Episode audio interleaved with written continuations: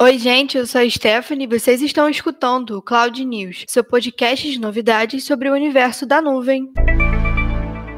E no Cloud News de hoje você vai ouvir mais uma vez sobre vazamento de dados. Vamos falar um pouquinho sobre o um novo recurso para lives no Instagram, o encerramento das atividades da Sony no Brasil, um investimento muito incrível da Netflix e alguns cursos gratuitos para mulheres na área de TI. Começando pelo vazamento de dados, a gente está cansado de falar sobre isso aqui, eu sei, mas dessa vez os dados incluem CPF, CNPJ, senhas de acesso de dados de cartão de crédito de mais de 12 milhões de brasileiros. As as informações foram colocadas à venda naquele mesmo fórum da Dark Web que a gente já citou antes, onde um criminoso oferecia mais de 200 milhões de CPFs de brasileiros. A postagem feita pelo hacker nesse fórum indica que os dados vieram da plataforma Eduz, uma plataforma de venda de produtos digitais para micro e pequenas empresas. A Eduz também é dona de outras plataformas, como a Nutror, para gerenciamento de curso online, a Alume, um clube de assinaturas para as aulas à distância, a Blinkit, para eventos, e a Jobs, para contratação de autônomos autônomos e prestadores de serviço. O brasileiro realmente não tem um segundo de paz, né? E no e-mail enviado para os clientes, a Eduz confirmou esse vazamento, mas informou que os dados são apenas de uma parcela da base de dados dele e nega que os dados de cartão de crédito tenham sido realmente vazados. Então vamos aguardar para ver, né? Com a implementação das punições da LGPD, no que, que isso vai dar. E se você quiser saber um pouquinho mais sobre a LGPD, ouça o nosso primeiro Cloudcast e veja também no nosso canal do YouTube dois webinars que nós fizemos sobre o assunto. Agora uma notícia mais mais leve. Se você ainda tá na vibe das lives do Instagram, a novidade é que o aplicativo agora vai permitir até quatro participantes na mesma transmissão. A ideia é que essa nova funcionalidade das lives possa ser usado para talk shows, debates em grupo, apresentações musicais em conjunto e o que mais é a criatividade dos usuários do Instagram permitir, né? Desde o início da pandemia, as transmissões ao vivo se tornaram uma forma de entretenimento muito usada e as lives no Instagram trouxeram apresentações musicais, debates, workshops e até mesmo divulgações divulgações científicas diversas. E o novo formato de lives deve trazer ainda mais diversidade para o uso desse recurso. As próximas atualizações do aplicativo já devem trazer essa novidade, então fiquem de olho. E mais uma empresa vai deixar o Brasil. É isso, galera. A Sony, que já tinha anunciado no fim do ano passado que estava fechando sua fábrica em Manaus, lançou um comunicado no último dia 1 informando o encerramento das atividades no Brasil até o final desse mês de março. O espaço industrial que a Sony ocupava foi comprado pela Mondial, uma marca brasileira de eletrodomésticos. E a venda dos produtos Sony, como TVs, câmeras e equipamentos de áudio, vai ser interrompida por aqui. Já a linha PlayStation, Sony Pictures e Sony Music, essas não serão afetadas, então podem ficar tranquilos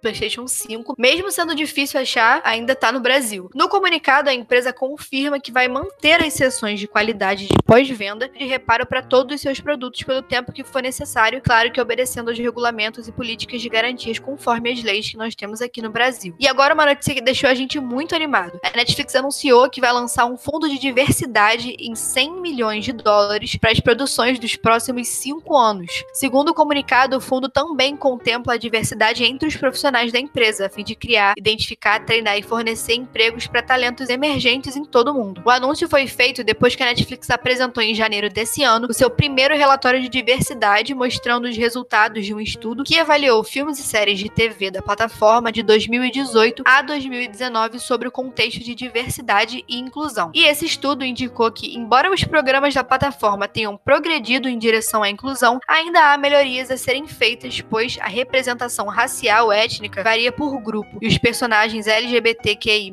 e personagens com deficiência ainda são raros. Em geral, os resultados mostram que a Netflix realmente fez bastante melhoria nos últimos dois anos em relação a esse assunto, mas é claro que a gente sabe que pode melhorar ainda muito mais. E a gente está super ansioso esperando quais vão ser os frutos desse novo investimento da plataforma. E agora mais uma notícia boa para finalizar. Vários cursos têm sido disponibilizados gratuitamente para capacitação de meninas e mulheres na área da tecnologia. E nós separamos aqui duas oportunidades muito interessantes. Uma delas é o curso de Introdução à Programação em Python, exclusivo para meninas que estão no ensino médio. O curso é oferecido gratuitamente pelo TSS da USP e as inscrições terminam amanhã, dia 11 de março. Então, se você está ouvindo esse Cloudcast agora, corre para se inscrever. Outra iniciativa é o Programa de Incentivo Mulheres Digitais da Skill Lab. São 120 vagas gratuitas, sendo 60 para introdução à análise de dados e outras 60 para introdução à linguagem Web. A inscrição pode ser feita até o dia 20 de março e as candidatas vão receber a resposta sobre a vaga no dia 23. Para saber um pouquinho mais sobre esses cursos e como se inscrever, você pode acessar o link na descrição desse episódio e vai encontrar no nosso perfil do Medium um post falando sobre esses cursos. Nós da IPNET sempre produzimos conteúdo para te apoiar e seguir com você no seu crescimento. E nesse mês de março, essa produção está ainda mais especial com a participação 100% feminina. Nossos colaboradores estão presentes em todas as nossas editorias, artigos, webinars e casts, trazendo não só conteúdo sobre tecnologia e inovação, mas também trocando várias experiências e incentivando outras mulheres a seguirem nesse mercado. Então fica de olho nas nossas redes sociais para ficar por dentro de tudo que a gente vem fazendo nesse mês. E esse foi o Cloud News de hoje, seu portal de novidades e informações sobre tecnologia em nuvem em até 10 minutos. Até a próxima semana.